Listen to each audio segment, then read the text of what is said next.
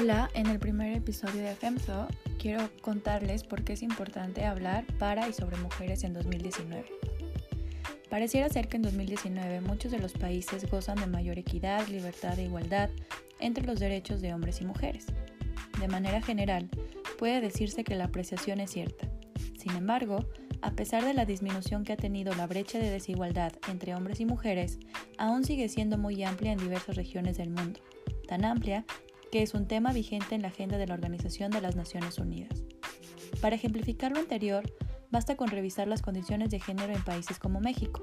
En México, de acuerdo con el INEGI, cerca del 56% del territorio cuenta con una alerta de género.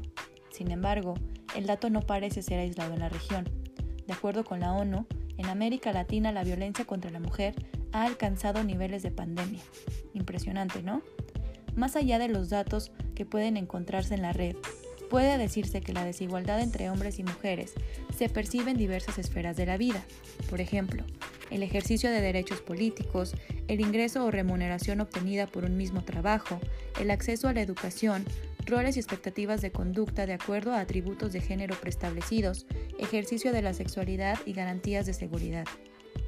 Los problemas que hoy aquejan a la mujer se cubren con los tintes de la modernidad, de la economía de mercado, de las presiones sociales respecto a conductas en lo privado y lo íntimo, e incluso en tintes de una sociedad que pareciera buscar, sin querer encontrar, verdaderos estándares de equidad. Es por lo antes expuesto y por muchas otras razones no enunciadas que es importante dar voz a las perspectivas, visiones y pensamientos sobre lo que la realidad presenta respecto a la construcción sobre el significado de lo femenino y lo humano.